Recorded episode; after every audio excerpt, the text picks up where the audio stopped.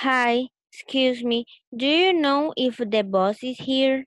I'm sorry, but he's not here. Do you know what time he comes? It should be here at 9 a.m. Okay. Could you tell me where his office is? It's on the second floor next to the reception. I would like to know if I can go up to wait. Sorry, you can't. Only authorized personnel can climb. It's okay. I would like to know if you want something to drink. Yeah, I, I want a glass of water.